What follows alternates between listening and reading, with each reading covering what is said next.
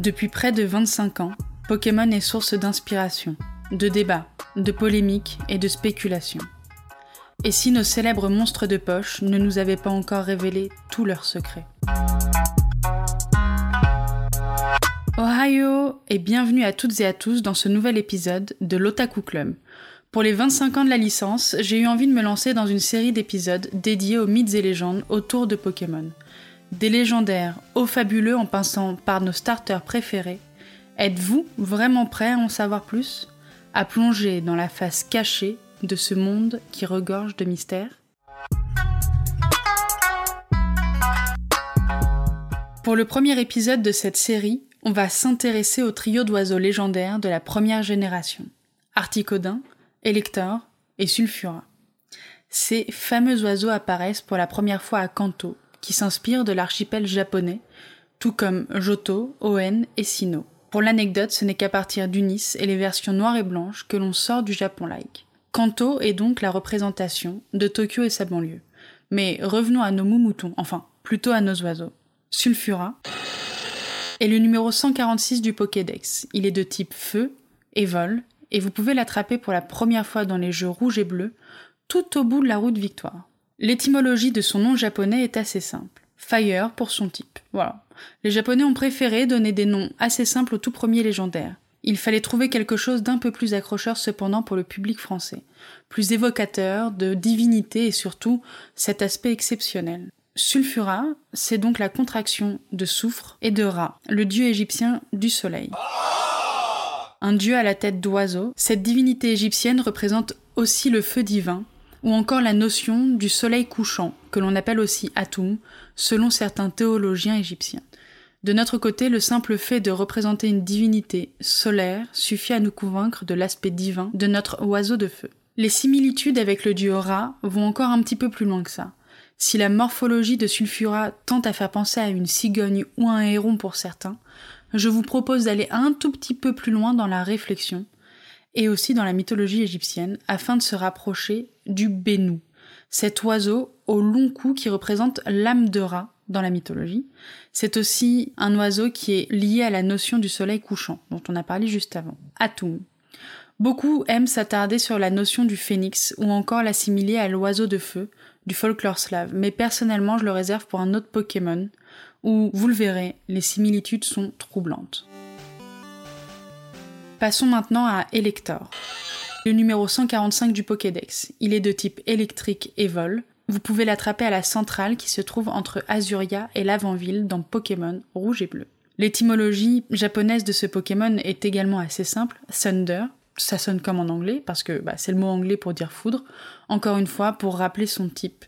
Quant à sa version française, Elector est la contraction d'électricité et de Thor, le plus que célèbre dieu du tonnerre dans la mythologie nordique. Cette fois, il n'y a pas d'énorme parallèle avec cette divinité, mis à part la capacité de créer des tempêtes grâce à sa foudre, ce qui fait bien sûr penser à notre oiseau. Et vous le verrez, c'est déjà pas mal. Sa véritable source d'inspiration est sans hésiter liée à l'oiseau tonnerre, cette créature légendaire amérindienne apparaissant souvent sur les totems. Il est représenté dans beaucoup d'archives, les ailes ouvertes, avec des éclairs autour de lui. Il ferait éclater la foudre grâce au battement de ses ailes. Si le Thunderbird est très connu, un autre oiseau fait également étrangement penser à Elector, tant dans sa signification que dans son physique. Il s'agit de l'impundulu. Présent dans le folklore zoulou, cet oiseau foudre est souvent associé aux sorciers. Plus de doute possible, ces deux inspirations sont vraiment très proches de l'image que l'on a d'Elector et des origines de sa création.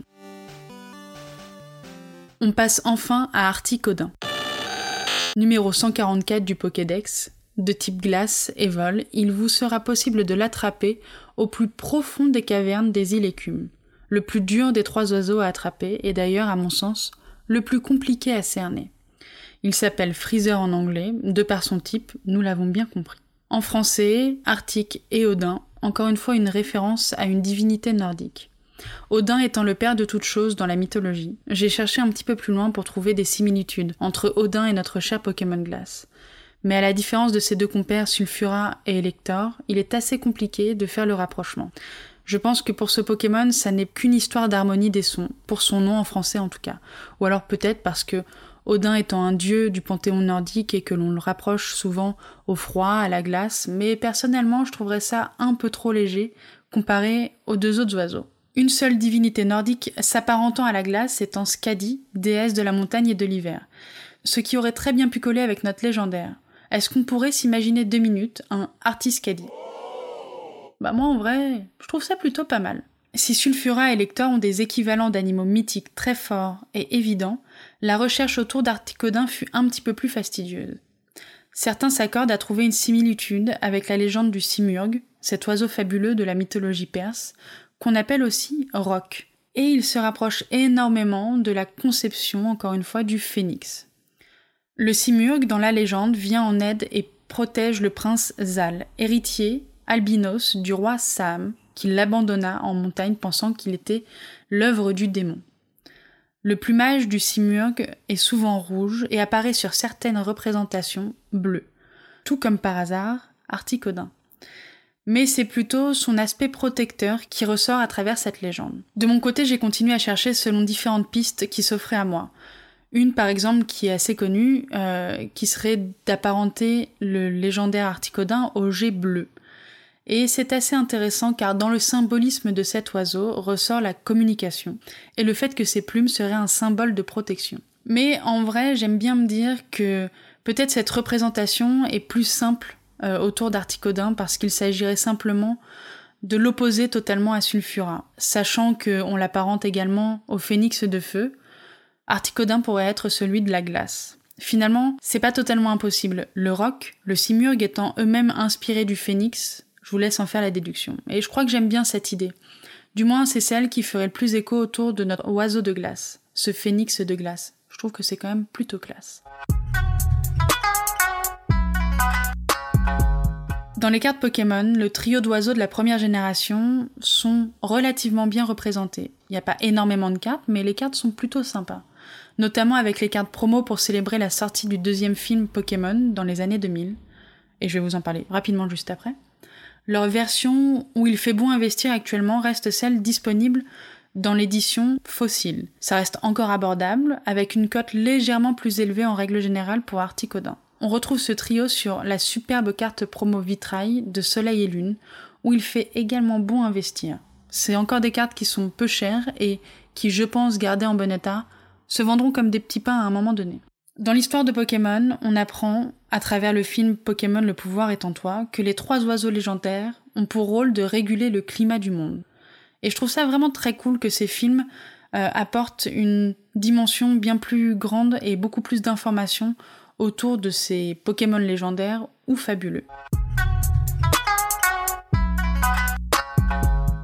Cet épisode de l'Otaku Club est déjà terminé et j'espère que ce nouveau format vous a plu. En ce qui me concerne, je prends un plaisir énorme à vous décrypter tout ça, à chercher, à m'informer et à creuser toujours plus pour découvrir et comprendre, et finalement vous transmettre tout ce que je sais sur les mythes et légendes du monde Pokémon. Toutes ces théories, toutes ces anecdotes, ces mystères, ces secrets. C'est vraiment incroyable de voir toutes ces sources d'inspiration et ces mystères qui se cachent dans la création de cet univers.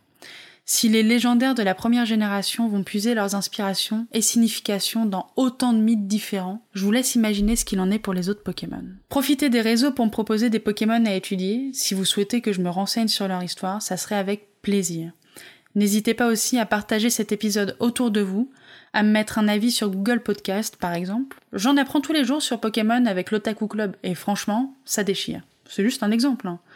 N'hésitez pas à me mettre des étoiles aussi et surtout à vous abonner pour ne manquer aucun épisode. Sur ce les Poképotes, c'était Salambo et je vous souhaite une excellente journée ou une très bonne soirée.